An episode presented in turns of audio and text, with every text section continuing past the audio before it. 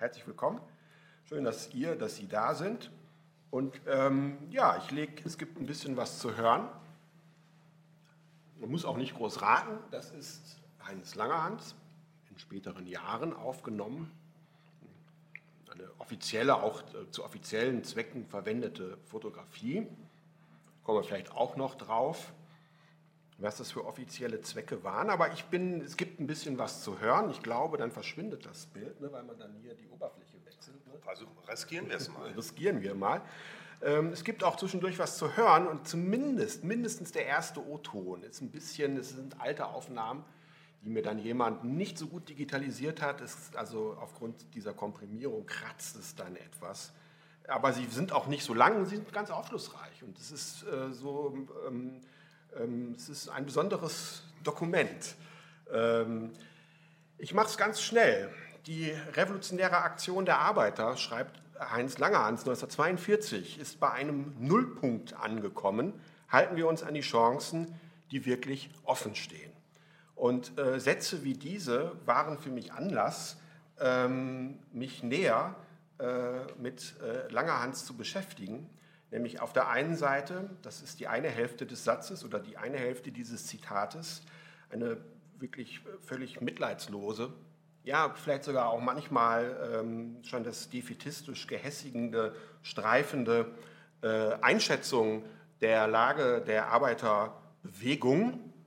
Und auf der anderen Seite aber kein Halt machen, keine abstrakte, radikale äh, radikal abstrakte, abstrakt radikale Negation, sondern tatsächlich zu sagen, okay, also wenn nichts mehr geht oder wenn alles das, was wir an Traditionsbeständen ähm, meinten, in der Tasche zu haben, wenn das, sich, wenn das zerfallen, zu, zu Staub zerfallen ist, äh, was bleibt denn eigentlich noch oder was kann man dann tun?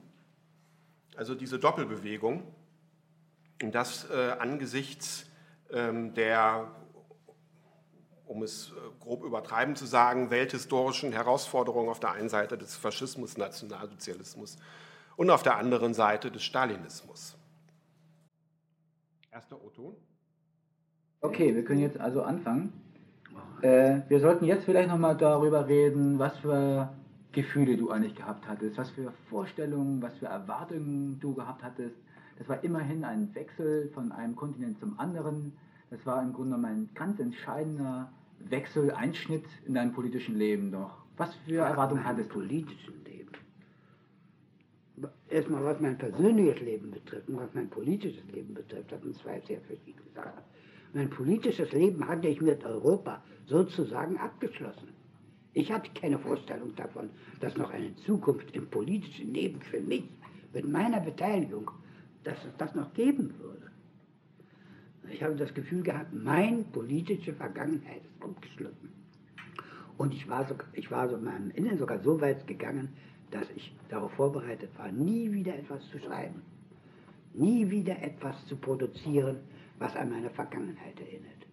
Und mich nicht zu assoziieren mit Leuten, deren Aktionen und deren Ideen sich vor, vornehmlich zu, vornehmlich damit abgaben, eine Karriere aus der Politik, aus der Literatur zu machen. Denn diese Sachen, oder Journalismus, diese Sachen hatte ich hinter mich gebracht, glaubte ich. Und ich wollte das als ein Liquidationsprozess aufgefasst wissen. Was heißt das, Liquidationsprozess? Eine Liquidation der, endgültige Liquidation dieser europäischen Vergangenheit, die praktisch im Januar 1933 begonnen hat und die sich logisch bis zu diesem Tag an meiner Ankunft aus Amerika in Amerika fortgesetzt hat.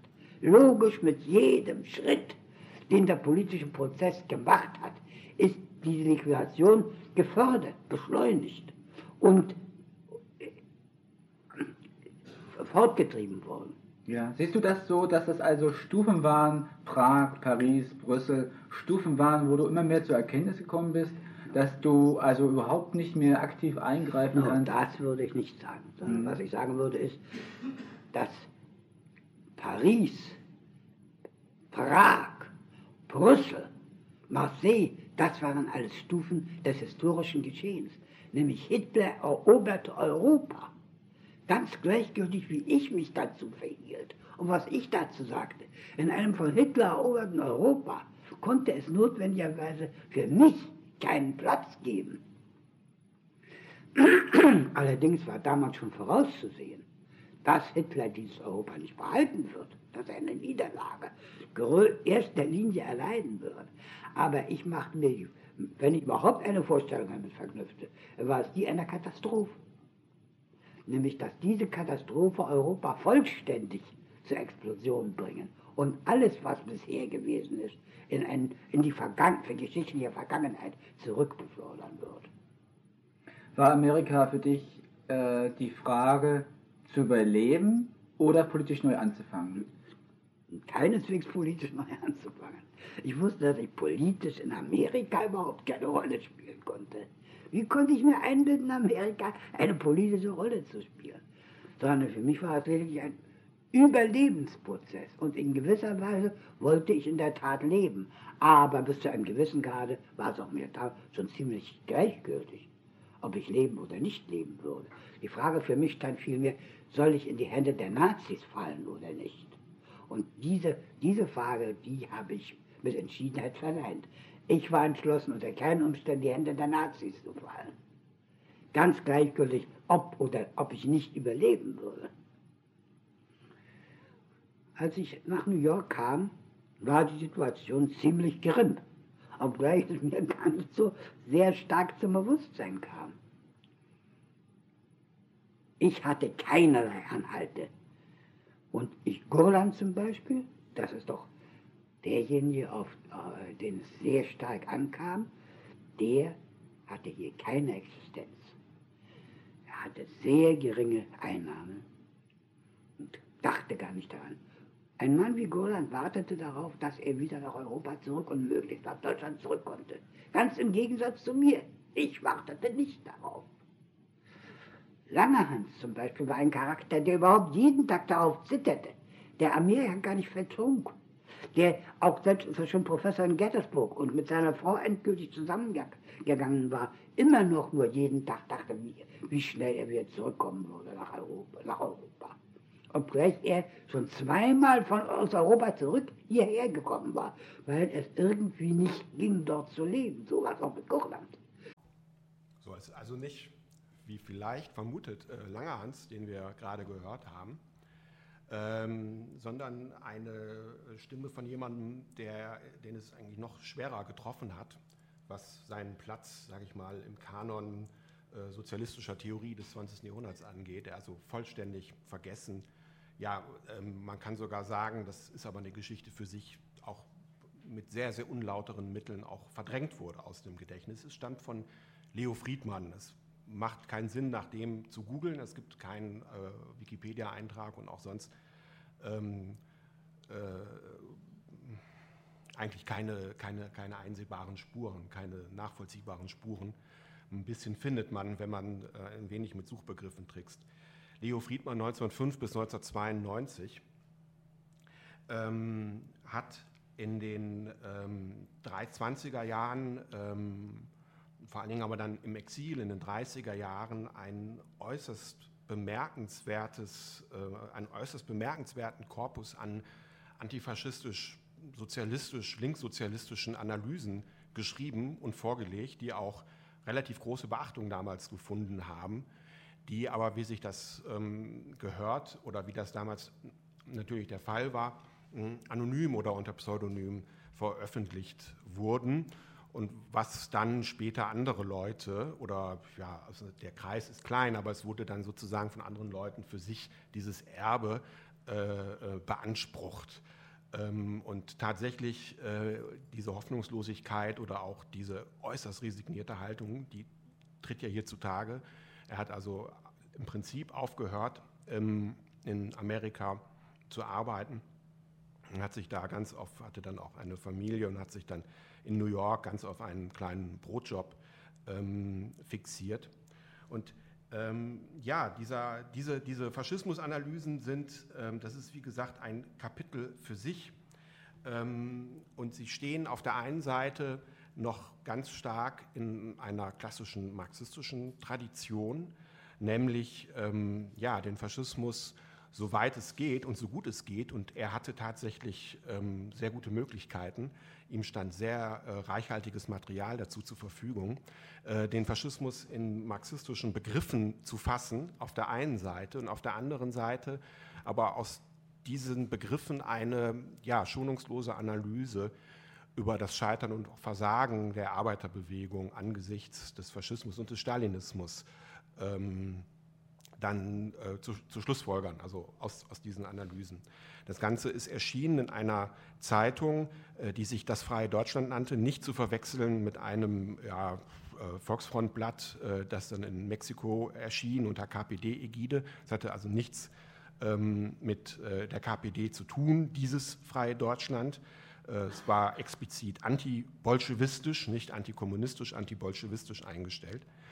Und für diesen ähm, Friedmann, der sich da also regelrecht die Finger wund geschrieben hat, ähm, neben einer anderen Person, die hier erwähnt worden ist und die wichtig ist, insofern jetzt nicht für den heutigen Abend, aber ähm, für das, was der Friedmann will und was auch äh, dann Langerhans ähm, bedeutet, äh, zusammen mit diesem erwähnten Gurland, Arcadius oder Arkadi Gurland, der ein wenig bekannter ist, äh, der, äh, ähm, dessen Schriften man dann auch in der Nachkriegszeit oder im Zuge der Studentenbewegung neu aufgelegt hat, der dann auch, ihr habt es ja gehört, ähm, es in Amerika nicht ausgehalten hat und zurückgekehrt ist nach Deutschland. Und Gurland war, ist auch eine traurige, gescheiterte Figur, ist mit Sicherheit der talentierteste Marxist, den die SPD nach 1918 in ihren Reihen hatte. Ähm, und ähm, so jemand, äh, ich habe ein paar Kontakte in die, in die SPD und auch da Leute, die da sehr viel auf sich halten, historisch Bescheid zu wissen, ist völlig unbekannt. Und er war aber in den 20er, 30er Jahren wirklich der Exponent äh, einer jungen marxistischen Bewegung in der SPD, dieser Gurland. Und ähm, bewegt sich aber noch anders als Friedmann und auch anders als Langerhans, zumindest in der Zeit des Exils, noch stärker in traditionell marxistischen Bahnen. So. Und ähm, für Friedmann war Langerhans tatsächlich die Offenbarung, also sozusagen der Missing Link, das werden wir auch gleich noch hören, ähm, der Missing Link, der so seine Ahnung, was ähm, die Rolle und auch den Zustand der Arbeiterbewegung unter diesen ähm, veränderten Bedingungen angeht, im Grunde genommen katalysiert hat oder einer, einem, einer, einem schlüssigen Ausdruck zugeführt hat. Äh, man muss dazu sagen, dass in den Kreisen es ganz wichtig war, kein Theoretiker zu sein. Also nach unseren heutigen Maßstäben würden wir natürlich sagen, es ist irrsinnig theoretisch. Aber äh, Theorie war damals noch mehr als heute mit Philosophie identifiziert oder mit so etwas wie so, so einer Globalanalyse. Und dagegen wandte man sich, also auch zum Beispiel in, diesem, äh, ähm, in, diesem, in dieser Wochenzeitschrift Das Freie Deutschland, ganz massiv ähm, und setzte dagegen auf ähm, sture empirische Arbeit, die ihnen möglich war.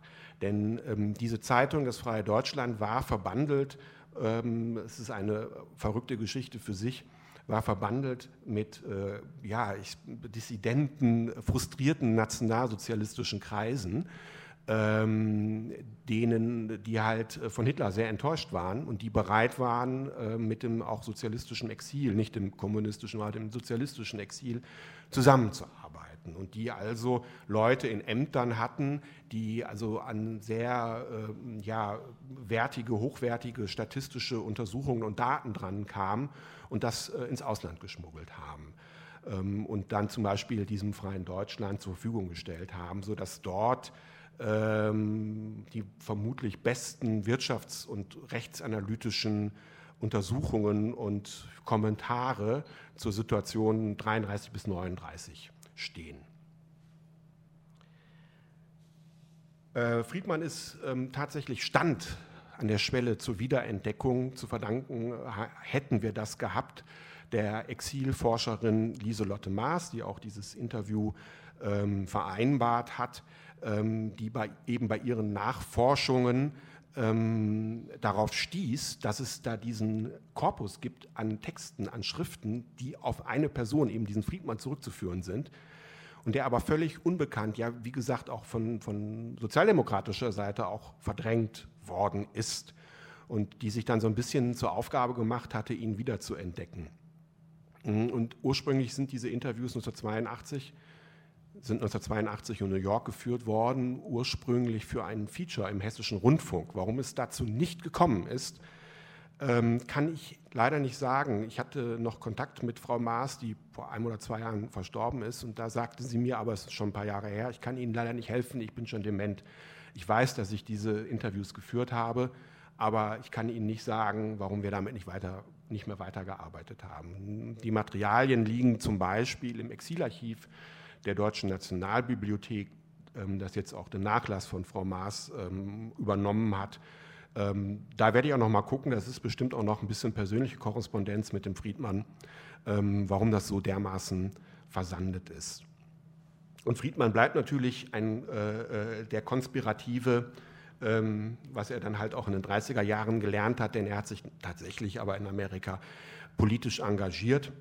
Und zwar ist er angefixt worden von seinem Sohn, ähm, der bei Herbert Marcuse studiert hat, ähm, unter anderem. Ähm, und äh, er hatte sich dann sozusagen als ähm, ja, Elder Statesman oder als alter Immigrant 1968 ein wenig in die Studentenbewegung da genau an der Brandeis University an der Ostküste eingemischt und hat dann so Lesekurse Marx und Faschismustheorie gemacht, aber alles ähm, ja, hoch, hochkonspirativ.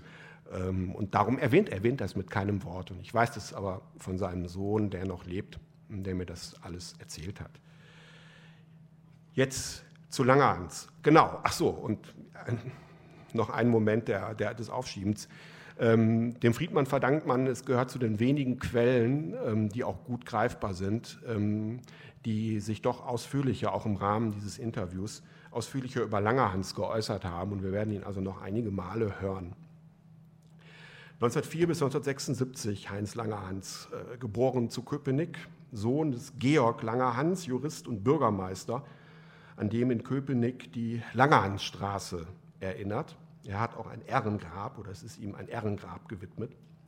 Zwei Schwestern, Vater stirbt früh, Mutter stirbt früh, darf aus finanziellen Gründen als einziger der drei studieren.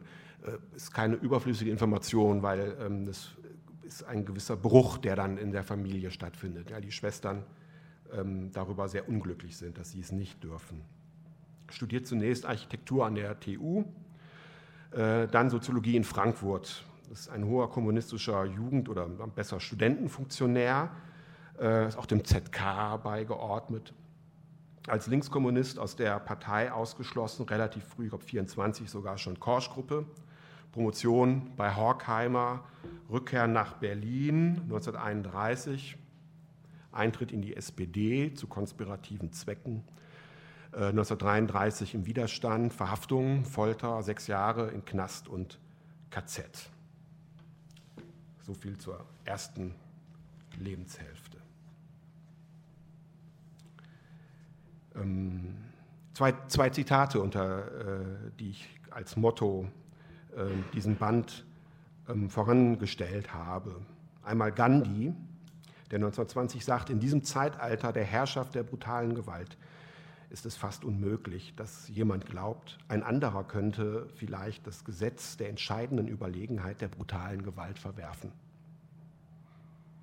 Und Langerhans 1944 Anstatt dass man sich konspirativ separierte, war es möglich und kam es darauf an, in das aufgezwungene, aber vollständige Organisationsschema staatsfeindliche Querverbindungen einzubauen. Die konspirativen Regeln berücksichtigte sowieso mittlerweile jedes Kind. Der Fall Heinz Langerhans ist ein schwieriger, denn weder gilt es ihn neu zu lesen, noch ihn überhaupt zu entdecken. Langerhans ist nämlich aktenkundig, seit Jahr und Tag existiert ein Wikipedia-Eintrag. Er ist in den Chroniken der Universitäten, an denen er gelehrt hat, verzeichnet. Um die Jahrtausendwende gab es eine erste Aneignung seiner Schriften durch eine an kritischer Theorie und Linkskommunismus interessierte intellektuelle Linke. Aber auch wenn der Kreis der Personen, der ihn entdeckte, zu klein und der Textkorpus, auf den sie sich stützten, zu schmal war, kann nicht behauptet werden, er wäre später wieder ins Vergessen abgedrängt worden. Wenn jemand über Jahrzehnte bloß irgendwie bekannt ist, wenn seine Legacy als Fußnote ihren kleinen, aber doch festen Platz in der Geistesgeschichte gefunden hat und das wissenschaftliche Werk als randständig, faktisch als Ergänzung bedeutenderer Werke gilt, dann verfestigt sich schnell das Ressentiment, dass es ja dafür triftige Gründe geben müsste. Er war halt einfach nie wichtig, nie originell, nicht produktiv, um ganz nach oben zu kommen. Also ja, es ist einfach, Langerhans zugängliches Werk ganz zwischen zwei Pole zu spannen. Auf der einen Seite Karl Korsch, dessen Schüler und Freund er war, vielleicht sogar sein Lieblingsschüler, also der große ähm, ja, unabhängige kommunistische Denker nach seiner kurzen Zeit als Parteiphilosoph der 20er, 30er, 40er Jahre. Vielleicht ähm, dort ein sozialdemokratisches akademisches Milieu der Nachkriegszeit, in dem sich einige ältere marxistische Intellektuelle der Weimarer Zeit und der Exiljahre tummelten, die eben auch Langerhans, die nun politisch ernüchtert und intellektuell geleuchtet, wesentlich bescheidenere, realistischere Ambitionen verfolgten. Aber je mehr Schichten man in seinem Werk freilegt, je näher man seine Laufbahnen betrachtet, seine politischen Interventionen, seine Versuche, sich wissenschaftlich wie institutionell zu etablieren, desto mehr lösen sich diese Bindungen und wir müssen tatsächlich über ein eigenständiges, auch wenn man so will, heroisches, heroisch unabhängiges Werk sprechen. Was es zu entdecken gilt, Langerhans hat das marxistische Denken seiner Zeit einer mitleidlosen Revision unterzogen, um seine radikalen Impulse, er würde wohl sagen, seine antiterroristischen Aspekte freizulegen und neu zu schärfen. Dass der Terrorismus, der notorische Hang zur Versklavung der Arbeit, zur willkürlichen Hierarchisierung der Gesellschaft durch Rassismus und Antisemitismus, der Übergang der Marktwirtschaft zu Monopolismus und Kriegswirtschaft, die Suspendierung politischer und sozialer Vermittlungsformen durch Folter und Zwangsarbeit. Also das, der Terrorismus, das war für ihn der Sammelbegriff oder der verdichtende Begriff, dem kapitalistischen und das heißt konsequent bürgerlichen wie proletarischen Entwicklungsgang immanent ist, ist die Grundeinnahme seiner theoretischen Anstrengung. Sie klingt mal stärker, mal schwächer an, mal klarer, mal unbewusst, aber sie zieht sich durch sein gesamtes Werk. Und sie wird von ihm mit aller Konsequenz behauptet. Denn die Revision kann keine Anknüpfung an liberale, demokratische oder republikanische Denk- und Handlungsmuster bedeuten. Das ist die Welt des 19. Jahrhunderts. In ihr ist nichts mehr für uns zu holen. Es sei denn bei gewissen formalen Aspekten des Anarchismus oder Syndikalismus Antizentralismus nämlich, non-hierarchische direkte Aktion, keine Beteiligung am politischen Leben, Verweigerung eines geschlossenen Systems von Lehrsätzen. Das hat Langerhans angezogen und dem hat er sich verschrieben. Später in den 1960er Jahren entdeckte er diese Kriterien in gewissen Spielarten des Buddhismus wieder, des sogenannten Theravada-Buddhismus, und bezog sich für seine Verhältnisse geradezu emphatisch auf sie. Klingt erstmal sehr irritierend, äh, weil wir alle bestimmte Bilder, denke ich mal, vom Buddhismus im Kopf haben. Ähm, wenn man sich aber diese Lehrsätze anhört, äh, dieser Spielart des Buddhismus, also einer, einer ja, dem selbstverständlich nach sehr ursprünglichen Spielart, die sich also sehr auf den tatsächlichen Buddha Gautama bezieht, dann ist es äh, gar nicht so obskur. Kommen wir vielleicht drauf oder kann, könnt ihr dann später nachfragen. Das Ende des Zweiten Weltkriegs bedeutete für ihn keine Zäsur, allenfalls eine Steigerung. Er schreibt 1941, auch wenn der letzte Tote dieses Krieges eingegraben sein wird, wird das totalitäre System noch nicht zerschlagen sein. Die Anzahl der Völker und Nationen, die durch die Schrecken von Krieg, Besatzung und Vernichtung den Terror selbst erlernt hätten, werde noch zunehmen. Das Prinzip seiner Zersetzung und schließlich Aufhebung muss im Terrorismus, den Langerhans als KZ-Häftling und anschließend als faktisch rechtloser Flüchtling und Internierter in Belgien und Frankreich am eigenen Leib erlitten hat, selbst gesucht und gegen diesen Terrorismus gewendet werden. Aber nicht als Gegenterror, sondern durch das Aufspüren der Grenzen an dem sich die Asozialität, also das Gesellschaftsvernichtende des Terrors, bricht. Und das ist die Selbstbehauptung der Arbeit. Je umfassender der Terrorismus wird, desto grobmaschiger und rissiger wird sein Netz. Es gibt ein Zitat aus dem siebten Kreuz von Anna Segers, ähm, wo jemand sagt, ja auch das dichtmaschigste Netz besteht vor allem aus Löchern. Das ist also eine interessante Dialektik und das ist genau der Gedanke, den auch ähm, Langerhans umgetrieben hat. Wir Traumatisierten müssen lernen, wieder unerschrocken zu sein. Wir Ermüdeten müssen lernen, die Tüchtigkeit neu zu erproben.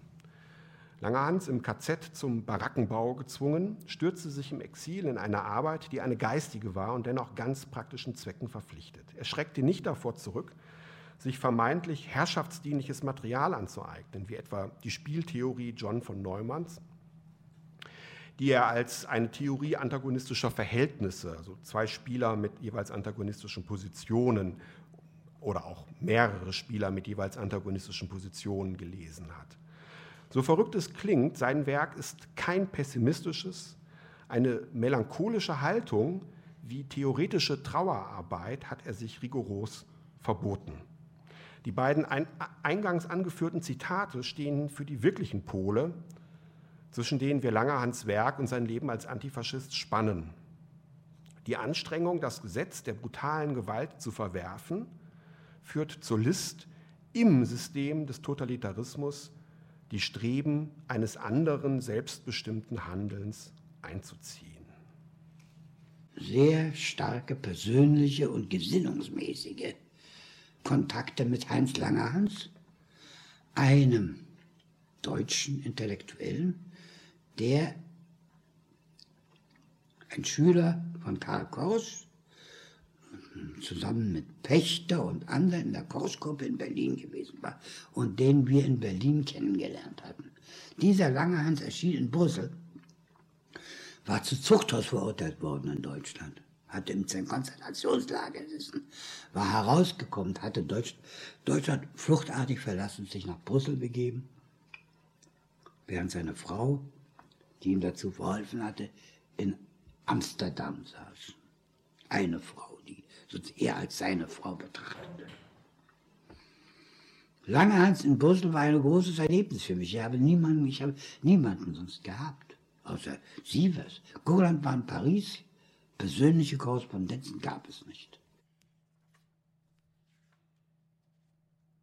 Aber mit Langehans die Verbindung, die blieb. Die war sehr intens. Mit Langehans war ich auch in Cyprien und Gürs zusammen. Langehans ging lange vor mir nach Marseille und gleich darauf nach Amerika. Der Korsch hatte dafür gesorgt, dass er schnell nach Amerika kam. Und als ich nach New York kam, obgleich ich praktisch nur Goland, ich habe an Langhans als eine Verbindung in dem Sinne gar nicht gedacht. Denn Langhans war ein Mann, der nie Geld verdiente, der nie einen Job hatte, der gar nicht wusste, was das war, was das war. Und dem, von dem man immer nur in dem Zusammenhang reden konnte, dass man ihm irgendwie helfen würde. Weil man, weil man in dem Zusammenhang an ihn dachte. Ich war aber nicht in der Position, jemandem zu helfen. Langerhans war derjenige, der den Zweifel und den ganzen aufrührerischen Instinkten in mir einen neuen Halt gegeben hatte, als er nach Brüssel kam und obgleich er kein Theoretiker im gewöhnlichen Sinne war, er hatte ein Verständnis der Realität, das dem Verständnis der gewöhnlichen Marxisten weit voraus war. Er hatte eine Sensitivität, er hatte eine Vorahnung, er hatte einen bestimmten Sinn für Realismus, der über den der konventionellen Marxisten weit hinausging wie zum Beispiel man das von Nietzsche, von Hölderlin und von vielen anderen in der deutschen Geschichte sagen kann. So war es auch mit Langerhans. Der war einer aus dieser Gesellschaft von Philosophen und Dichtern, die eine gesellschaftliche Realität, die über der gewöhnlichen und unter der gewöhnlichen Realität lag. Und ich glaube, ich verdanke es Langerhans, dass ich sehr genau, genauer mich, äh, mich darüber verständliche, verständlich, verständigen konnte als der gewöhnliche Immigrant. Ich verdanke es Langhans, dass er diese, all diese Ahnungen und diese Voraussetzungen und diese Zweifel in mir verstärkte, äh, sanierte und stabilisierte und ihnen einen größeren Fundus, eine größere, äh, eine größere Substanz zumessen konnte. Hier war es eben, wo, der, wo mein Kontakt mit Gurland aufhörte und der mit Langerhans begann. Natürlich galt Langerhans nur als ein Schüler von Kors, aber das war eine Täuschung. Alle derer, die mit ihm verkehrten, die wussten ihn nicht, kannten ihn nicht gut genug, denn Langerhans würde seine Zweifel niemals einem Kreis mitteilen. Aber mir hat er sie mitgeteilt. Er hielt Kors für einen antiken marxistischen Philosophen, der mit, der, mit den gegenwärtigen Verhältnissen keinerlei wirklich lebendige Verbindung mehr haben konnte obgleich Korsch unter den Philosophen des Marxismus eine sehr äh, eine bedeutende Rolle spielt und auch aber das muss man als Geschichte verstehen. Das gehört der Geschichte an. Ja, das ist vielleicht nicht das freundlichste Urteil über Karl Korsch. Und das Interview äh, mit Leo Friedmann, wie gesagt, 1982 geführt, steht, ist natürlich auch in dem Geist geführt, dass hier endlich jemand reden kann, ähm, der ähm, so lange auch nicht gehört wurde oder den man auch so lange nicht hören wollte und der 1982 auch der letzte ist. Also 1982 sind sie alle tot. Also besagter Gurland, ähm, Korsch sowieso, ist ja eine ganze Generation älter, Langerhand 76, dann fiel der Name Pechter, Heinz Pechter, ähm, der sich dann im Exil Harry Pachter, Pachter nannte. Und so, die sind, Paul Mattig, ein Rätekommunist, äh, war auch in diesen Kreisen und die sind zu dem Zeitpunkt alle tot und er ist der letzte Überlebende und hat dann gewissermaßen das äh, Privileg, dann doch ein wenig die Geschichte so darzustellen, wie er es möchte und äußert sich also sehr kritisch über Korsch. Das würde ich nicht sagen, dass es ein antiker marxistischer Philosoph ist.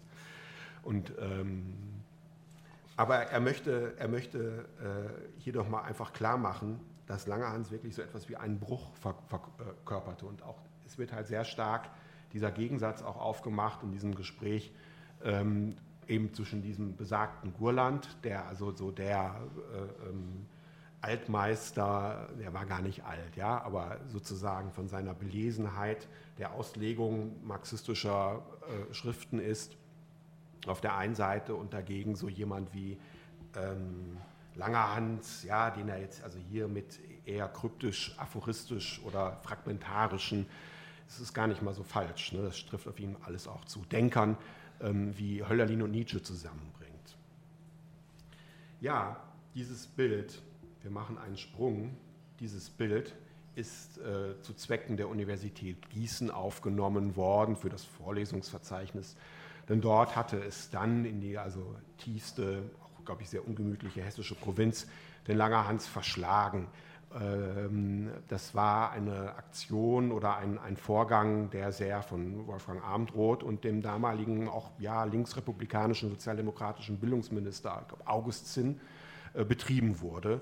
Und es ging darum, ähm, auf der einen Seite ganz pragmatisch alten Emigranten ähm, auch Jobs äh, zuzuschustern, also Leuten, denen ja ihre akademische Laufbahn zerstört worden ist, Gurland hat auch davon profitiert, der landete in Darmstadt.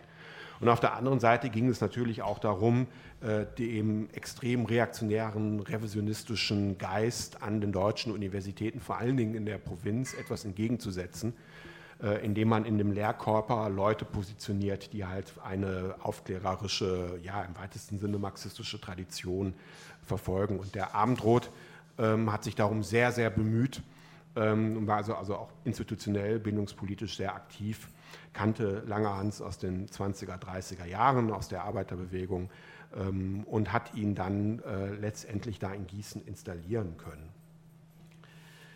Aus der Zeit seiner Lehrtätigkeit ähm, berichtet der Schriftsteller und Sozialwissenschaftler Joke Frerichs, der damals in Gießen bei Langerhans studiert hat und der jetzt in einer nicht enden wollenden Reihe von so, ich sag mal, Tagebuchartigen Studien sein Leben Revue passieren lässt, veröffentlicht er alle selber, im, also im Selbstverlag. und er geht auch da immer wieder auf, ähm, es wird also sozusagen so mikroskopisch sein gesamter Lebensweg nachvollzogen und auch schon darüber reflektiert, wie er mikroskopisch seinen ganzen Lebensweg nachvollzieht.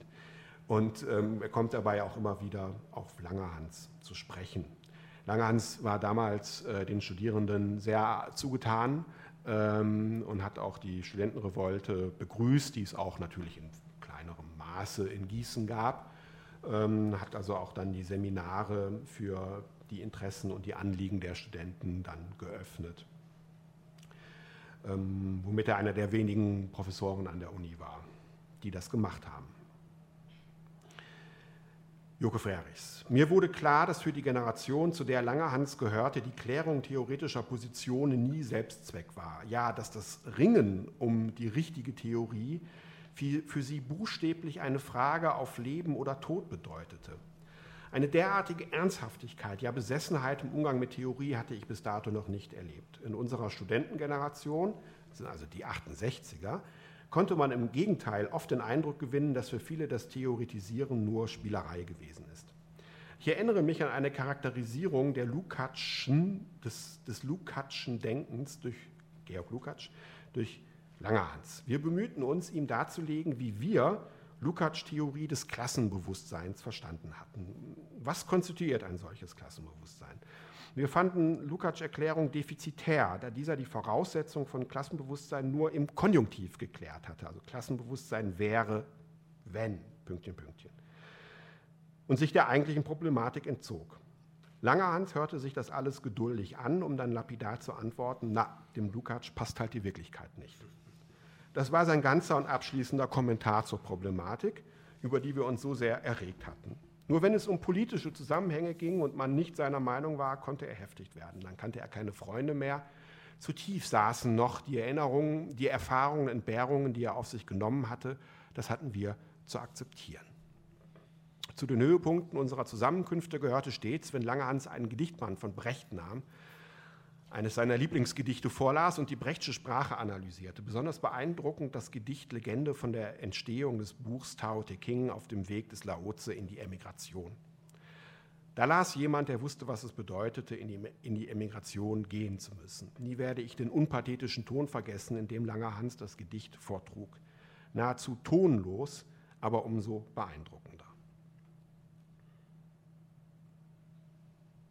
Ja, auch bei diesen Erinnerungen fällt auf, wie prägend der Eindruck war, den Langerhans hinterlassen hat. Lakonie in der Argumentation, Verbindlichkeit in der theoretischen Diskussion, der Bezug zur formbewussten Poesie Brechts. Es sind konstitutive Merkmale des Handwerks, des Denkens, wie es Langerhans in den frühen 20er Jahren in der kommunistischen Bewegung erlernte, der er sich spätestens 1922 angeschlossen hatte. Langerhans hatte die offizielle, Anführungsstrichen, offizielle Bewegung früh genug verlassen müssen, um nicht von der Verballhornung der Dialektik, der Dialektik im Zuge der Bolschewisierung affiziert zu werden. Vielmehr schärfte er die Dialektik in den abtrünnigen, unabhängigen kommunistischen Kreisen um Karl Korsch, in denen ab 1930 auch Bert Brecht verkehrte. Die lernten sich beide kennen und haben wohl damals ziemlich viel miteinander in Kneipen abgehangen. Das dritte Bild stammt von Brecht,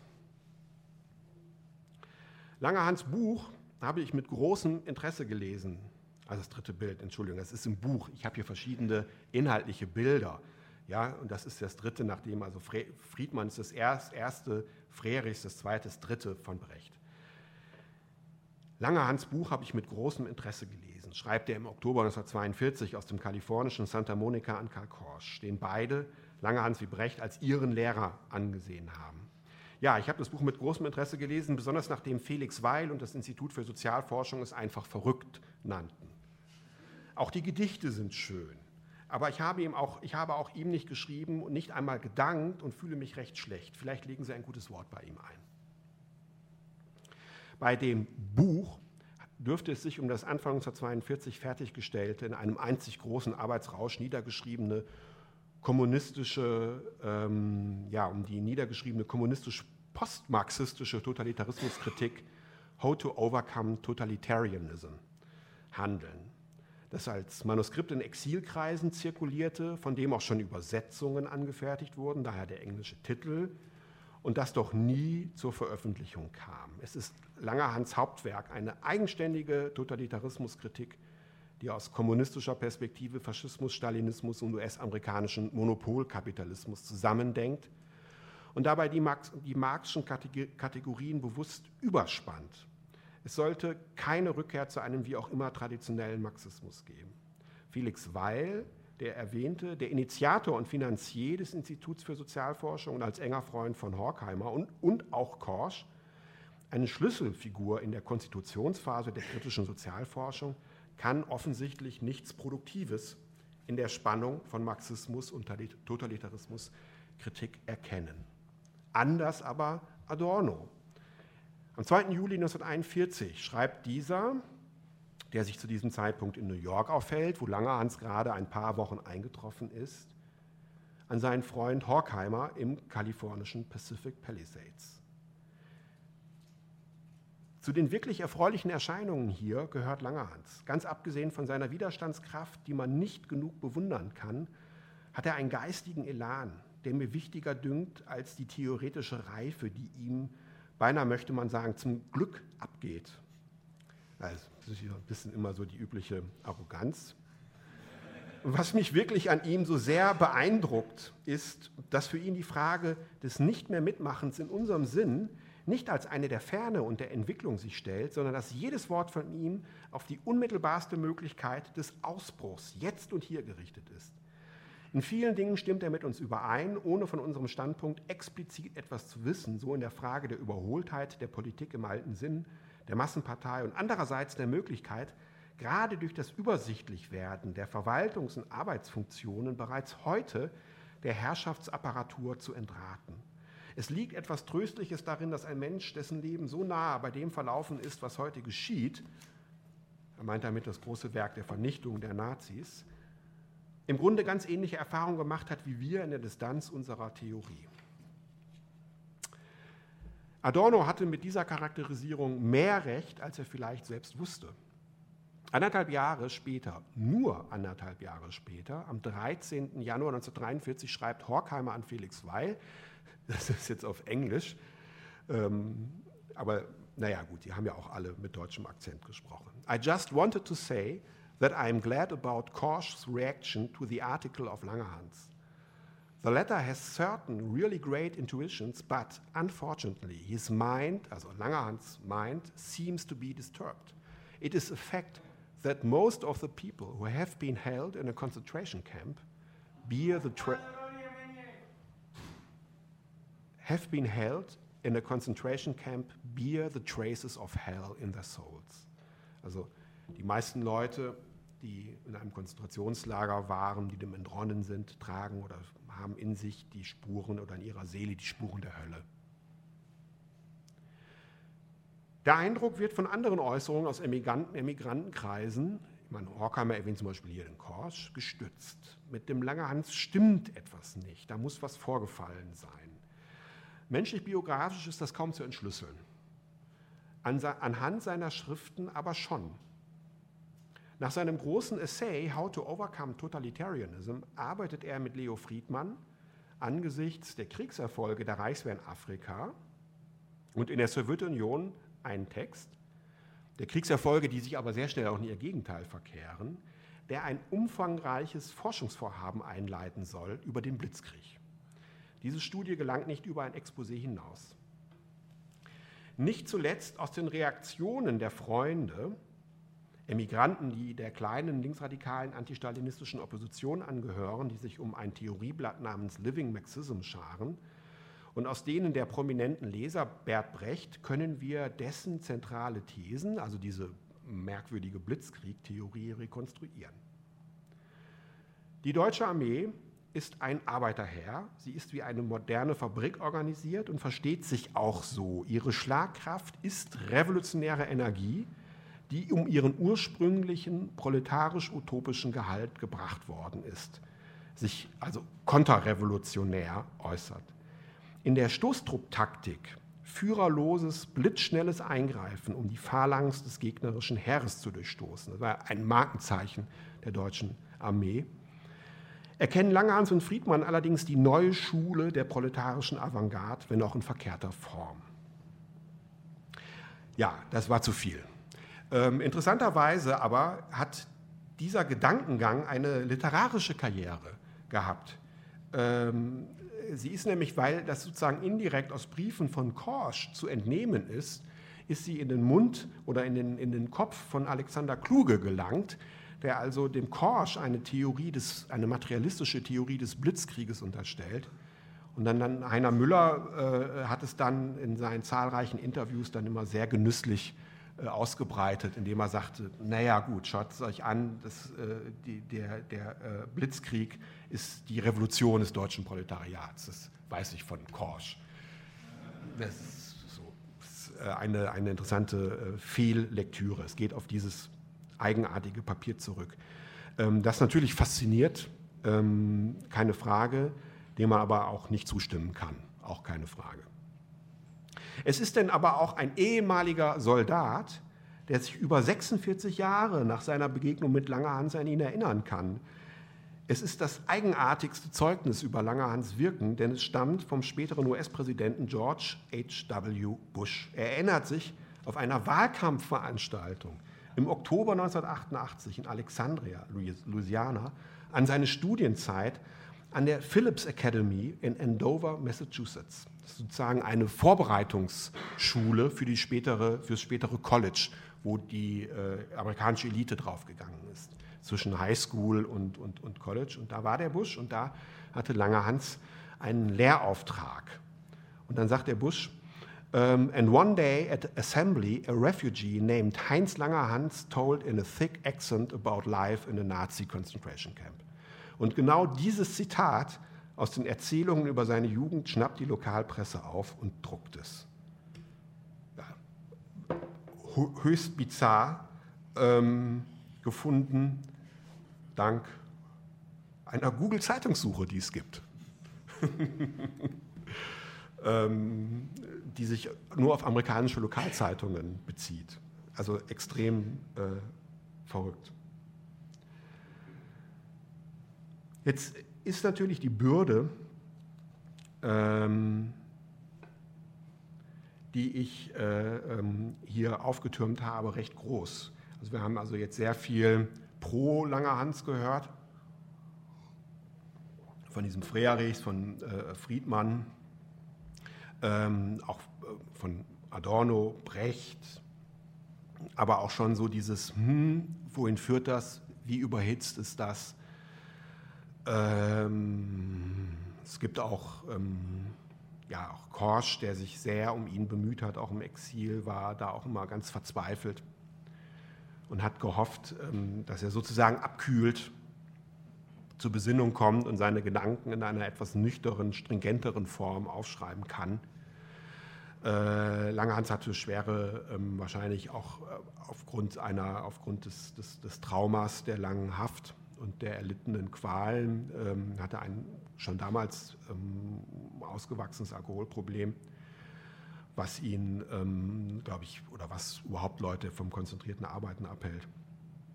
Und ähm, es sieht auch so aus, also ich habe mich in dem Buch selber Spekulationen weitgehend enthalten, aber es geht, sieht sehr danach aus, dass auch so diese Hafterfahrungen sein oder das, was wir wahrscheinlich alle haben, so ein oder die meisten von uns so ein gewisses Vertrauen, Urvertrauen in eine Tragfähigkeit zwischenmenschlicher Beziehungen, dass das zerstört worden ist.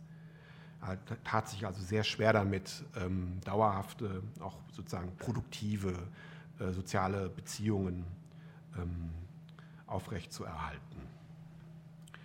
Ähm, war dann im Grunde genommen, obwohl alle sagen, die ihn kennen, mit denen ich gesprochen habe, dass es ein äußerst geselliger Mensch gewesen sein muss, aber es ist letztendlich doch in Einsamkeit, ähm, hat in Einsamkeit sein Leben verbracht und ist auch einsam gestorben.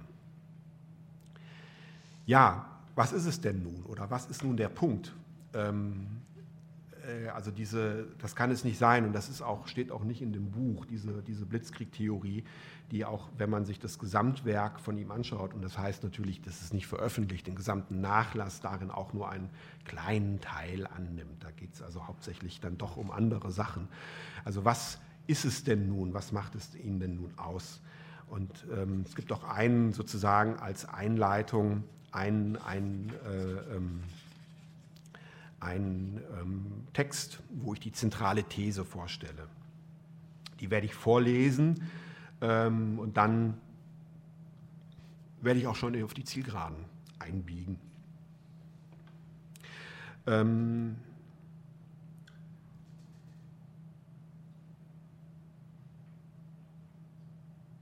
ja, wir haben also einige Stationen seiner Biografie oder einer Biografie im Zeitalter der Extreme kennengelernt. Ne? Also kommunistischer Jugendfunktionär, dann aber schon Dissident.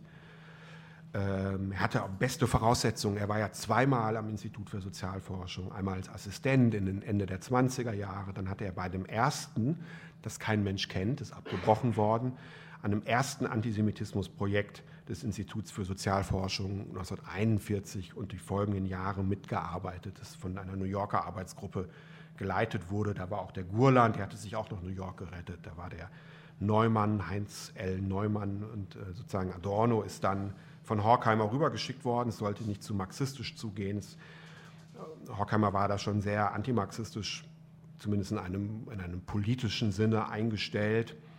Ähm, und die New Yorker Vertreter des Instituts, das, die galten alle so als Marxisten.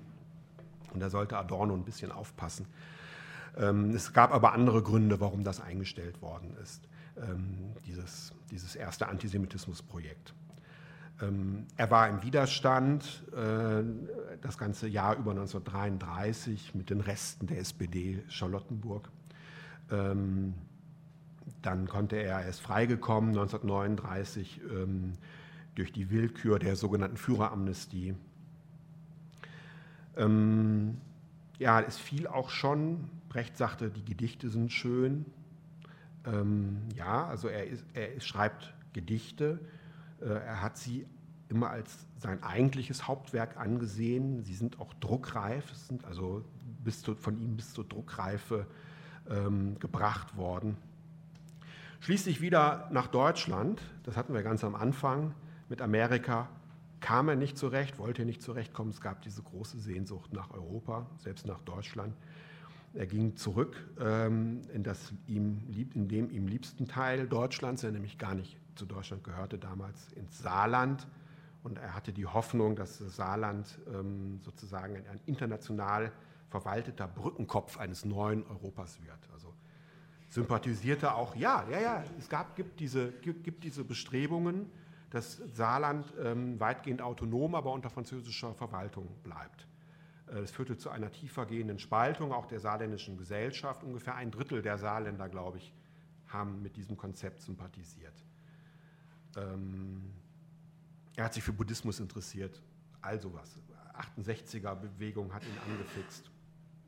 Also eine Biografie im Zeitalter der Extreme. Er selbst hat aber immer mal wieder gesagt, es gibt also auch wenige andere Interviews und äh, autobiografische Nachfragen, wer dabei gewesen ist, weiß eigentlich am wenigsten Bescheid. So eine seiner Standardantworten auf interessierte Nachfragen. Als man ihn vor allen Dingen zu ähm, Korsch fragte, Brecht oder auch ähm, Ruth Fischer, die noch gar nicht aufgetaucht ist. Also jener ja, äh, ich, hier gab es auch eine schöne Veranstaltung, ist in der Mediathek nachzuhören. Ähm, Mario Kessler, ne? der hat eine große ähm, Ruth Fischer Biografie verfasst. Das ist der Flügel von ihrem Bruder Hans Eisler. Es ist diese berühmte Familie Hans Eisler, Gerhard Eisler, Chefpropagandist der SED, Ruth Fischer, ähm, die ihre Brüder in Amerika denunziert hat und so auch dann die Ausreise der beiden anderen äh, forciert hat. Ähm, eine also sehr ambivalente Figur und äh, Langerhans hat sie auf die eine oder andere Art ähm, sehr geliebt und ähm, war also als junger Mann ihr persönlicher Assistent und hat später ihr sehr dabei geholfen, das interessante Buch zu schreiben, Stalin und der deutsche Kommunismus, der Übergang zur Konterrevolution. Das ist also Ruth Fischers KPD-Geschichte, die sie dann als Dissidentin ähm, dann im amerikanischen Exil schreibt, ja, schon verbandelt zu dem Zeitpunkt mit dem FBI, dem sie ja dann so zuliefert, also so Denunziationsarbeit macht. Und Langerhans hat ihr bei dem einen wie bei dem anderen geholfen, also bei dem Buch, das er lektoriert hat. Äh, steht drin, er hätte es übersetzt, hat er nicht, er hat es lektoriert. Ähm, und dann aber auch tatsächlich bei dieser Denunziationsarbeit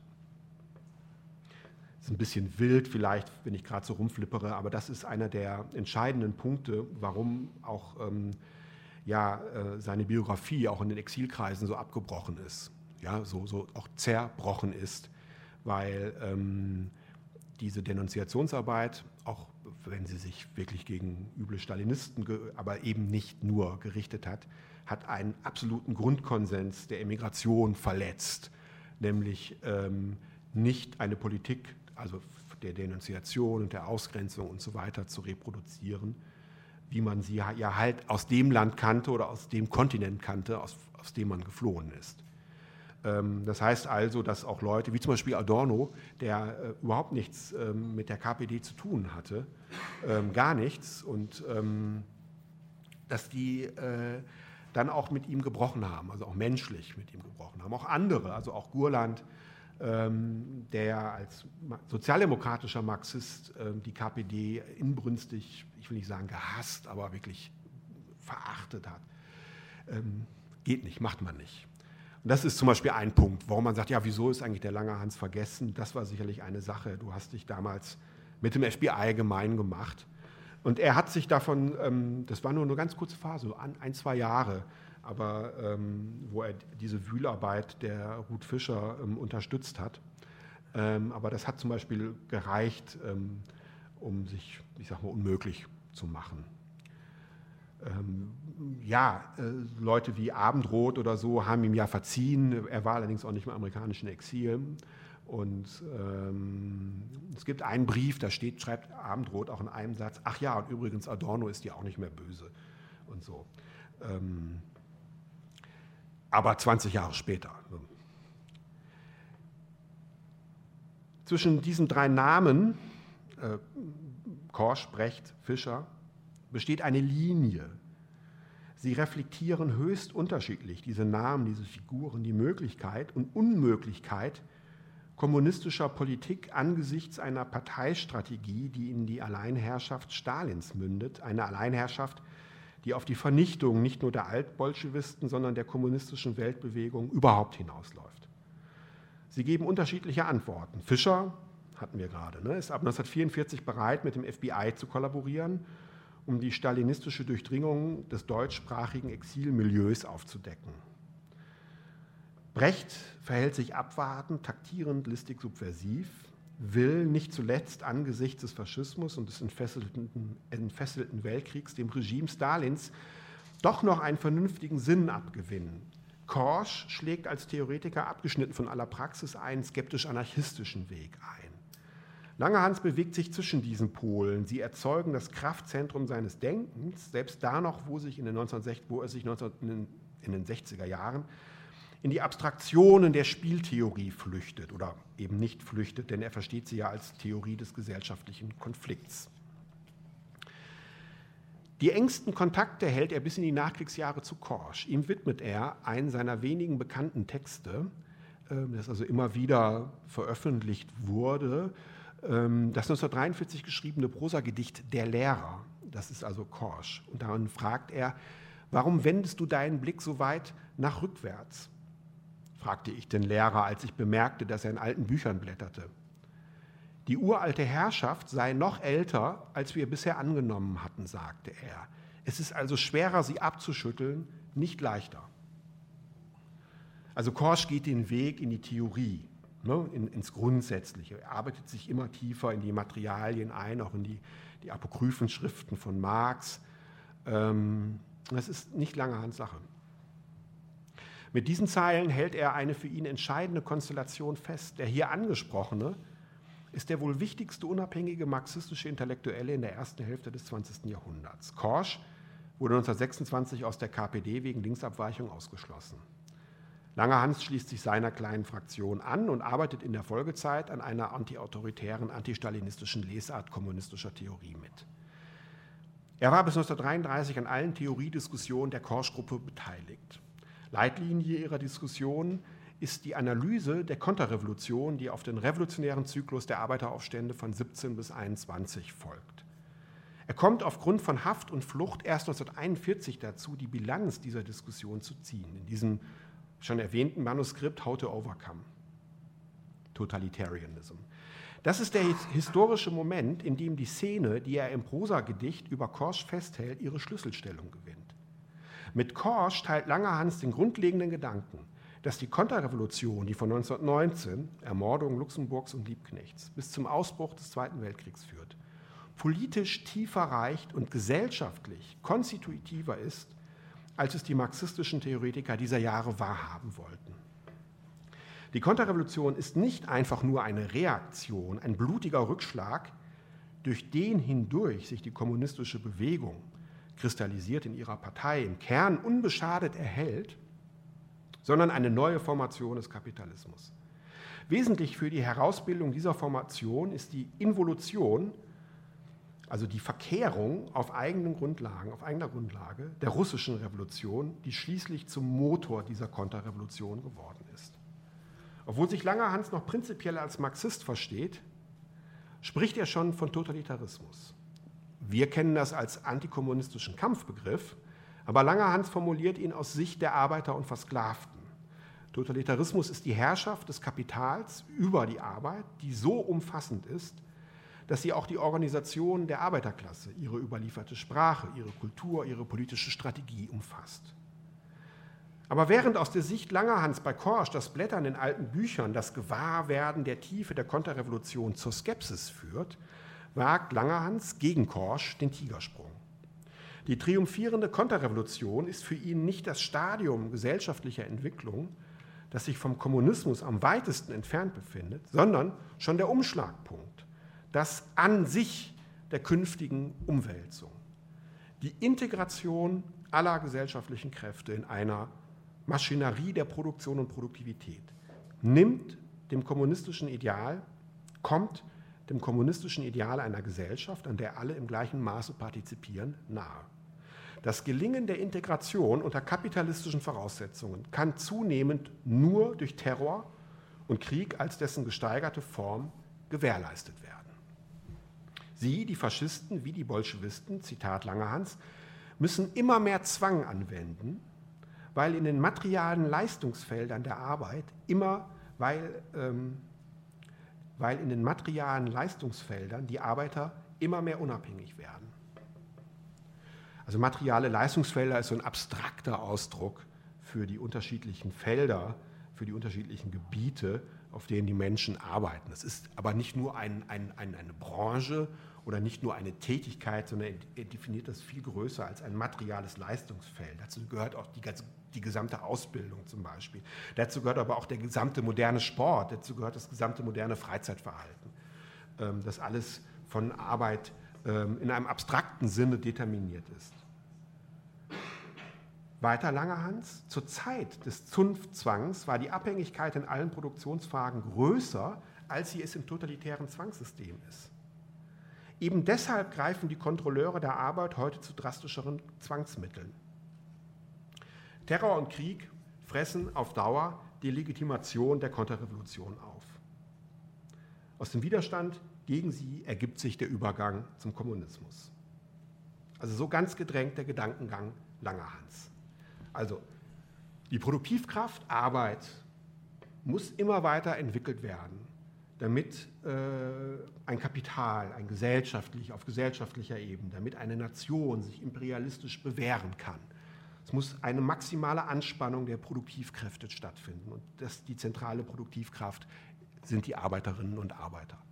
Das impliziert aber ihre relativ gesehen immer weiter voranschreitende Ausbildung. Und nicht nur ihre Ausbildung, sondern wie gesagt, das, ich sagte das gerade, dass man eigentlich nicht mehr von Branchen sprechen kann, nicht mehr von Arbeitstätigkeit, sondern von materialen Leistungsfeldern, also auch von Sport, von Freizeit.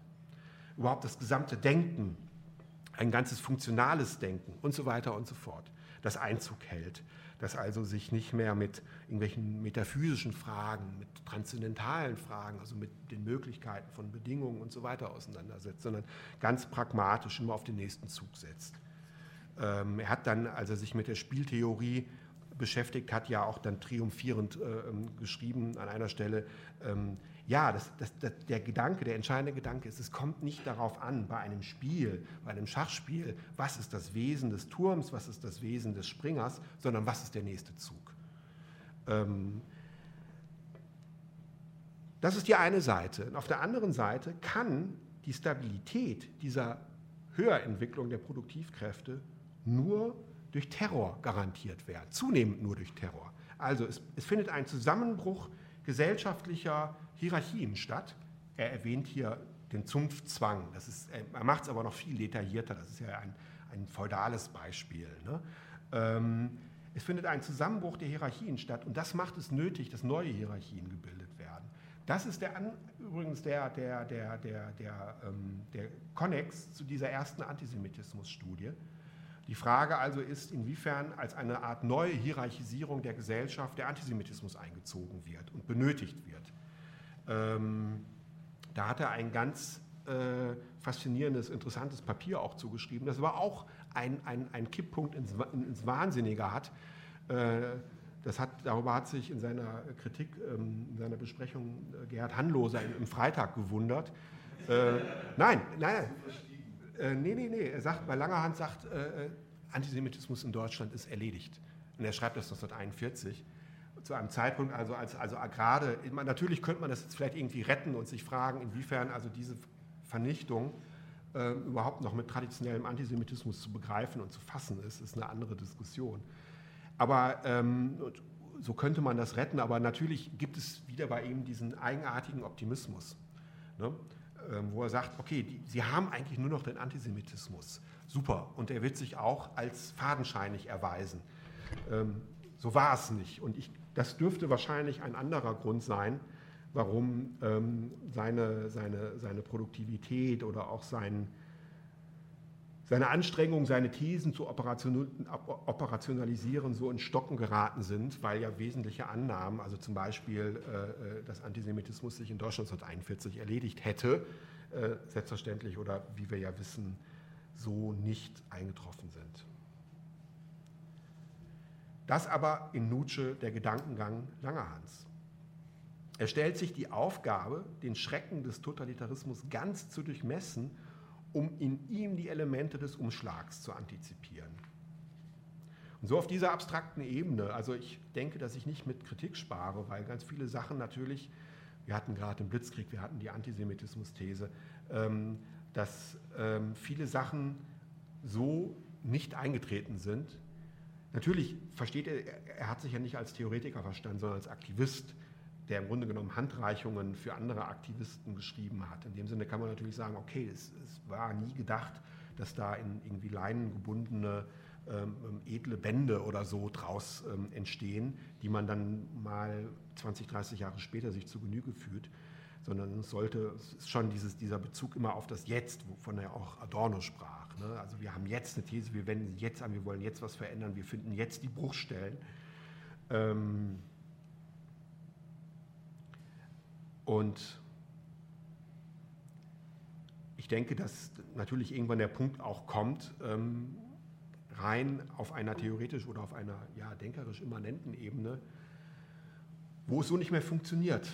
Ähm, wo man dann halt tatsächlich noch einen ganz anderen Horizont aufspannen muss. Und bei ihm war es dann halt eher in der Nachkriegszeit so eine Art Flucht ins Formale. Wie ich sagte, also er lehnt dann oder geht von der Dialektik weg und sagt, wir müssen uns Spieltheorie anschauen. Er hat sich sehr für Buddhismus, davor auch für Maoismus interessiert, ähm, sehr für die ähm, Dekolonisierungsbewegung, äh, Entkolonisierungsbewegung. Äh, da hat er sehr, sehr große Hoffnungen drauf ähm, gelegt. Aber er hat nie wieder so diese, sage ich mal, großen Brote, eher dann die kleineren Brötchen gebacken, wie halt am Ende dieses Diskussionsprozesses, der für mich so 41, 42 an sein Ende kommt. Ja, im Grunde genommen ist auch diese antistalinistische Wühlarbeit ähm, eigentlich aus diesem Aktivismus zu verstehen, weil die These ist, die These ganz einfach, der Faschismus ist besiegt, das sieht man 44, Hitler ist Geschichte, wird bald Geschichte sein, aber es gibt einen für die Arbeiterbewegung dann viel schlimmeren Gegner und das ist die Herrschaft Stalins in Europa. Und äh, wir müssen also hier an Ort und Stelle anfangen, äh, jeden stalinistischen Einfluss ähm, auf die Intellektuellen und dann auf die Arbeiterbewegung zu denunzieren. Also im Grunde genommen auch ein aktivistischer Gedanke mit dem ähm, bedenkenswerten, äh, bedenklichen ähm, Umkipp, dass ähm, sie dann eine Zeit lang halt dem FBI zugearbeitet haben. Was ihn dann übrigens nicht vor Denunziation, ihn selber nicht vor Denunziation gerettet hat weil er ja äh, Jugendfunktionär war. Er war ja aktenkundig als KPD-Mitglied. Das heißt, seine Naturalisierung ist, ähm, äh, ist ihm versagt geblieben, wäre vielleicht gerne Amerikaner geworden, auch um besser zu arbeiten, arbeiten zu können. Er bekam Einreiseverbot nach Kanada, ähm, war sogar eine Zeit lang in Abschiebehaft. Ähm, musste mehrfach vor dem, ähm, diesem, einem dieser Komitees für unamerikanische Aktivitäten aussagen und so weiter was ihn sehr, sehr zermürbt hat. Und äh, Ruth Fischer mit ihren Geheimdienstkontakten hat ihn dann immer rausgepaukt. Ähm, also es ist ihm auf seine eigene, es ist ihm auf die Füße gefallen, wenn man so will.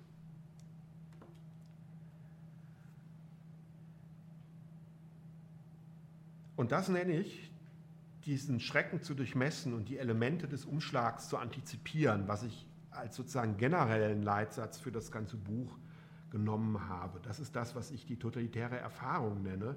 Die Verarbeitung nämlich von etwas, das Verarbeitung, also Reflexion, Einordnung, intellektuelle Distanz auslöschen will.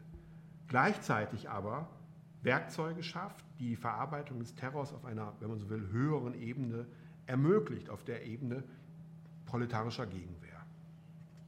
Der totale Krieg als einzig noch verbliebene Form der Kriegsführung, das setzt, das schließt den Guerillakrieg mit ein, also der Guerillakrieg ist eine Form des totalen Kriegs, setzt die totale Entfesselung der Produktivkräfte voraus. Und Langerhans geht so weit zu sagen, es ist mit ihr identisch. Die Zellen der Produktivkräfte sind aber die Arbeiterinnen und Arbeiter. Unter den Erfordernissen, die Produktivkräfte auf ein großes Ziel hin anzuspannen, können sie nicht länger die Idioten des Produktionsprozesses sein, Anhängsel der Maschine, sondern werden zu neuen Meistern der Maschine und damit im Besitz, einer, eines, und damit im Besitz eines umfassenden Produktionswissens potenzielle Saboteure. Man muss die Thesen Langerhans, äh, Langerhans Thesen als für ihn letztmaligen Versuch lesen, unter äußerster Anstrengung des Begriffs und Strapazierung marxistischer Kategorien. Klasse an sich, Klasse für sich, wir kennen sie, ja, gesellschaftliche Arbeitsteilung, Produktivkraftentwicklung, Kapitalfetisch, Atomisierung gesellschaftlicher Beziehungen auf der Zirkulationsebene, Umschlag von formeller in reeller Subsumption. Die extremen, die extremen scheinbar auseinanderklaffenden, sich rasend schnell widersprechenden Erfahrungen seiner Epoche zu einem einheitlichen Ausdruck zu synthetisieren. Langerhans selbst hat sich Zeit seines politischen Lebens als Aktivist verstanden. Hatten wir schon, ja. Sein Denken ist immer auf Anschauliches bezogen. Da kommt es in Architekturstudium zu tragen. Die Analyse dient dazu, neue Möglichkeiten der Intervention zu erschließen. Er hat diese Denkpraxis über 20 Jahre nach Abschluss seines Antitotalitarismus-Manuskriptes in bestimmten Formen des Buddhismus, des südostasiatischen Theravada-Buddhismus wiederentdeckt. Ein Denken hingegen, das sich aus der Praxis heraushält, sei es melancholisch, sei es optimistisch als Urvertrauen in die Spontaneität und Kreativität der Massen, also Rosa Luxemburg, das war ihm fremd. In dieser Hinsicht ist er durch die Schule Lenins gegangen, dem er auch immer eine eigenartige Sympathie entgegengebracht hat, der eine rücksichtslose Politisierung des Marxismus betrieb und ihn auf den Kern einer Revolutionslehre reduzierte. Die Gültigkeit der Kategorien ist ihre Tauglichkeit in der Praxis. Und die Praxis ist der Aktionszusammenhang der Arbeiterbewegung. Analog dazu lässt sich Langerhans Denken als Konterrevolutionslehre verstehen. Aus ihr ist der neue Aktionszusammenhang als ein strikt negativer zu, folgen, zu folgern. Daher auch diese Sympathien für alles Antipolitische im Anarchismus. Deshalb will seine theoretische Verdichtung keine unmittelbare Praxis stiften, ist aber als gedankliches Probehandeln zu verstehen. Seine aphoristisch geschliffenen Sätze, die bisweilen ins technisch Nüchterne kippen, lesen sich wie Anweisungen zu Aktionen. Ja, also zum Beispiel habe ich mal eine Stelle aus einem, einem Papier, das er noch vor diesem Totalitarismus-Manuskript geschrieben hat. Da schreibt er zum Beispiel, ähm, ein Stoßtrupp ist zum Beispiel immer mit materiellem Werkzeug ausgerüstet. Seine Männer sind immer ausgebildet. Das materielle Instrumentarium, zum Beispiel ein Flugzeug, ein Sender, und jetzt kommt's, ist das alleinige Organisationsprinzip der antifaschistischen Arbeit. Also keine Partei, keine Gewerkschaft, äh, sondern es ist sozusagen, die, die, die, die Produktivkraft organisiert sich selbst. Die Technologie gibt schon den Aktionsradius vor. Ähm, durch die gegenständlichen Bedingungen des Arbeitsgangs ist Art, Umfang, Gliederung eines jeden Stoßtrupps festgelegt. Und dann sagt er, sie werden gezwungen sein, führerlos zu handeln. Sie werden die Generalstabsfunktion weitgehend der eigenen Arbeit einbeziehen müssen. Und sollten Sie in einer bestimmten Phase Ihres Kampfes einen speziellen Generalstab aussondern, so wird es ein Antigeneralstab sein. Er wird selbst Stoßtruppcharakter tragen. Also es ist diese harte apodiktische Sprache, kurze Sätze, feststellende Sätze. Er schreibt auch, das stimmt übrigens tatsächlich, er schreibt grundsätzlich nicht im Konjunktiv. Ähm, natürlich schwingt da so der, der Sound der, ähm, der 20er, 30er Jahre mit Brecht. Äh, übrigens auch Ernst Jünger, ähm, den man natürlich äh, ähm, so ein bisschen so unter dem Tisch immer so gelesen hat, der aber auch fasziniert hat mit seinem Buch Der Arbeiter, der damals auch in diesen Kreisen auftauchte und dann irgendwie mit Brecht. Es gab irgendeine Kneipe am Alexanderplatz, da haben die auch zusammen getrunken. Ähm, vor 33, äh, selbstverständlich, ja. So, ähm, das fasziniert, es stößt natürlich auch ab und es hinterlässt einen auch immer so ein bisschen ratlos. Ne? Ähm, es war sogar so, dass zum Beispiel dieses Papier, aus dem ich zitiert habe, ich meine, äh, ähm, doch irgendwie so äh, ähm, rührig und auch so, ähm, äh, ja, wie soll, ich, wie soll ich sagen, honorig oder so, so ähm, so interessiert war man, dass das tatsächlich ähm, versucht wurde, für so einen rätekommunistisch-proletarischen Arbeitskreis von äh, Korsch und Paul Mattig zu operationalisieren. Also die hatten in, in, New York und Chicago so Gruppen, die waren auch gar nicht so klein.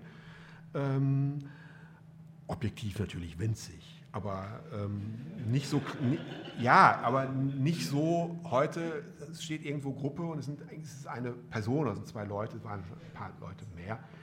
Und dann hat man dann irgendwie dran rumgedoktert und wie kann man das irgendwie entfalten. Und übrigens auch der Friedmann, auch der Friedmann hat solche Gedanken dann begeistert aufgenommen und dann ähm, auch eine ganze Reihe noch, äh, auch in Amerika, auch wenn er sagt, er hätte da nichts mehr gemacht, aber es stimmt so nicht, das versucht so zu entfalten und so anzuwenden. Und wie geht das mit der Motorisierung der Armee zusammen und bedeutet die Motorisierung auch eigentlich auch schon ihre Proletarisierung und ähm, was sind dann die Möglichkeiten, dass sich das dass die Leute dann ihre Gewehre umdrehen und so. Man hat also wirklich, man war äh, bemüht, man war interessiert, man wollte das entfalten, äh, wollte das versuchen anzuwenden. Ähm, und was wir natürlich vor uns haben, heute vor uns haben, äh, sind tatsächlich diese knappen, harten Sätze. Ähm, und vielleicht, wenn irgendwann mal Nachlässe veröffentlicht werden, dann auch Briefe, äh, zum Beispiel von ähm, Leo Friedmann, wo so darum gerungen wird, das zu entfalten, also das praktisch zu machen. Ne? Hört sich ja erstmal toll an. Das materielle Instrumentarium ist das alleinige Organisationsprinzip der antifaschistischen Arbeit. Ähm, es ist unglaublich, ich finde es sehr suggestiv, es fasziniert mich spontan, aber gleichzeitig fragt man sich, wenn man etwas länger darüber nachdenkt, okay, was ist es denn da? Was bedeutet das denn? Ja?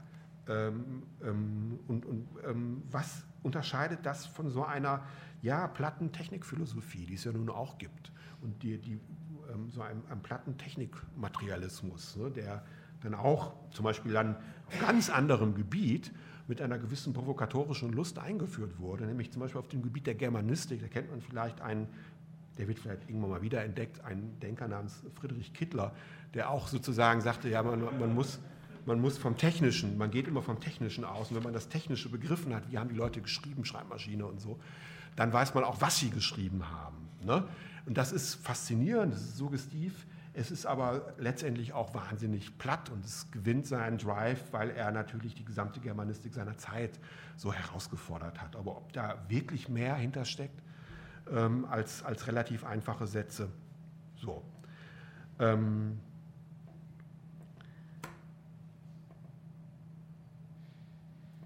dann möchte ich zum Abschluss, vielleicht bleibt es auch heute die große Leerstelle, das mit den Gedichten. Ich möchte aber zum Abschluss nochmal den den Friedmann zu Wort kommen lassen.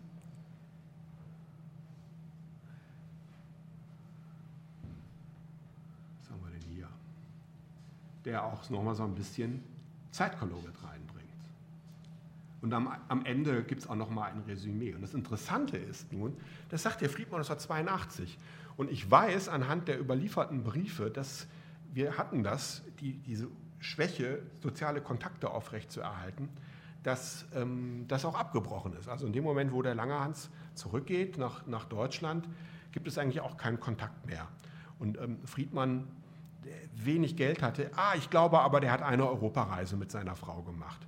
Und der Punkt ist, ähm, ja, äh, ähm, Leo Friedmann, es ist ein jüdischer Name. Ähm, interessanterweise wäre er tatsächlich gerne nach Deutschland zurückgekommen, nach 46, hätte sich gerne hier eingebracht. Er hat auch, das wird auch in diesen Interviews deutlich, eine, Anhängig, eine, eine gewisse Anhänglichkeit, eine sehr, sehr große Sympathie für das deutsche Geistesleben, äh, weil für ihn das die Befreiung war. Er kommt aus dem jüdischen Subproletariat äh, Königsbergs, äh, aus einer sehr armen Familie, sehr orthodox. Und für ihn war natürlich die Entdeckung von Goethe, von, also damals noch Goethe und dann später Brecht, und aber nicht nur. Das war irgendwie so das, das, das große äh, ähm, Leuchtfeuer, an dem er sich aufgerichtet hat. Und ähm, er hat so in dem, dem, Sinne immer eine gewisse Sympathie ähm, Deutschland entgegengebracht. Anders als seine Frau, die auch wie er ähm, aus einer jüdischen Familie kommt und die die einzige Überlebende ähm, ihrer Familie ist, die es knapp geschafft hat ähm, und die ähm, nicht mehr zurück wollte und die auch kein Deutsch sprechen wollte mehr. Und ähm, deswegen, ich habe mit dem Sohn gesprochen, Michael Friedman, der äh, Professor für die Theorie des, der Gehörbildung an der Yale University wurde, also eine gewisse Karriere, Laufbahn gemacht hat.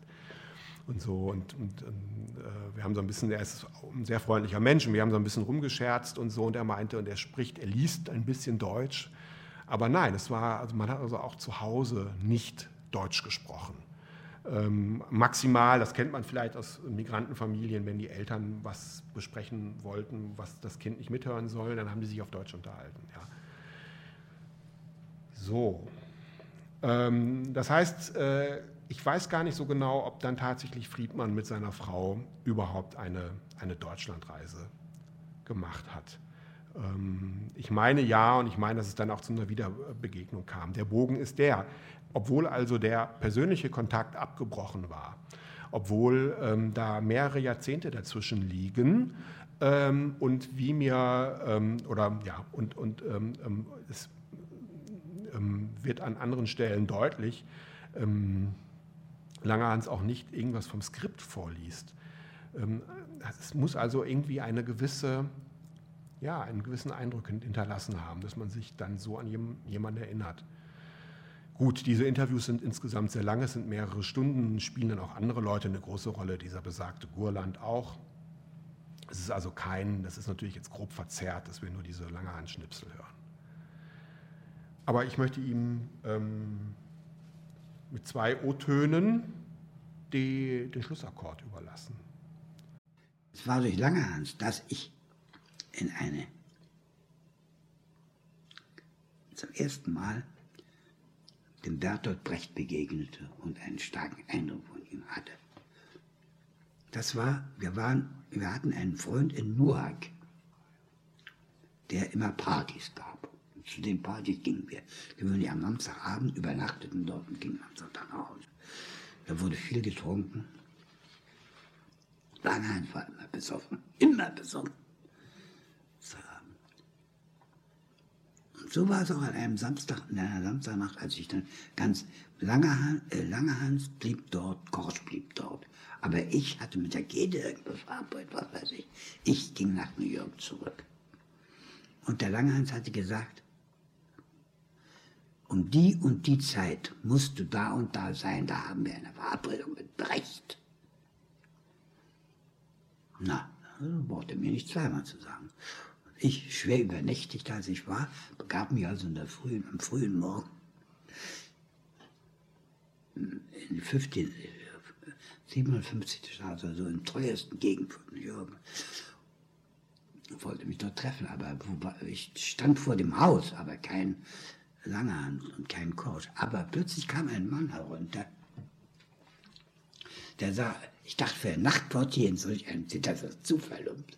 Und er war unrasiert und und verlumpt. Also sowas kann man sich gar nicht. Für diese, ich kam überhaupt nicht auf die Idee, dass das Bert Brecht sein könnte. Ich kam tatsächlich nicht auf die Idee. So ein kleiner Mann, nicht? Und da, da der kam zu mir und sagte, sind Sie der Leo Friedmann? Ich sagte, ja. Also, wenn mal der, der Korsch und der Langhans haben mich da angerufen und haben gesagt, Sie stehen unten. Ich soll Sie, bitte kommen Sie zu mir auf, dann können Sie dann auf alle warten. Damit beförderte mich Bert Brecht in seine Wohnung, der mit seiner bekannten dänischen Freundin da zusammen wohnte. Das war aber wohlgemerkt schon nach dem Kriege. Das war schon nach dem Krieg. Ich weiß nicht, ob, ob Japan, der japanische Krieg schon beendet aber ich glaube ja, auch der war schon. Das war nach dem Kriege. Und dort, als ich dort in das Zimmer kam, das erste, was ich sah auf dem Tisch liegen, war das berühmte Heft mit den Gedichten vom Langerhans. Die ich, ich persönlich habe Langerhans immer für einen Poeten gehalten. Prim, primär für einen Mann, der Gedichte schreiben konnte. Und zwar großartige Gedichte. Überwältigende Gedichte. Von diesen Gedichten lagen, waren das 20 in einem Heft vereinigt, nicht? Das Heft hatte ich schon mehrfach in der Hand gehabt leider nie kopiert. Und so lag es dann jetzt bei Brecht dasselbe Heft, nicht etwa eine Kopie, sondern dasselbe originale Heft. Sagt doch bei Brecht. Und ja, ach, Sie haben Langerhans Gedichte gelesen. Was denken Sie denn darüber? Und ich war mehr als erstaunt, ich war beseligt dass der Brecht sagt, ja, wissen Sie, sowas Gutes habe ich schon lange nicht gelesen. Die sind außergewöhnlich gut. Und das nahm mich ungeheuer für den Brecht ein. Und, denn ich dachte, ich wäre ganz alleine damit, der in der ganzen Welt Langerhans Gedichte gut findet. Ja. Es ist nichts draus geworden, ne? So, zum Abschluss.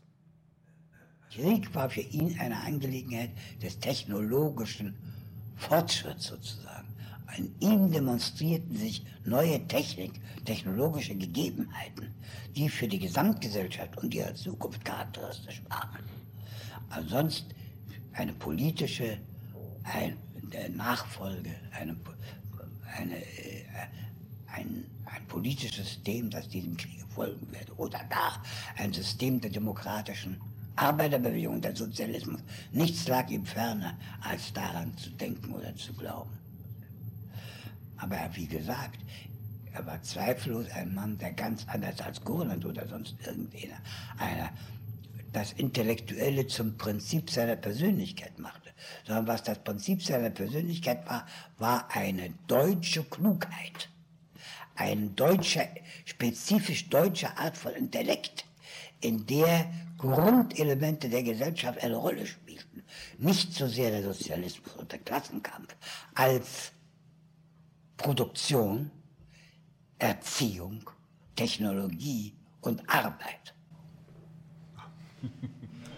Also, okay, mit einer doch jetzt, doch jetzt mehr, mehr entsüngerhaften Schlussnote.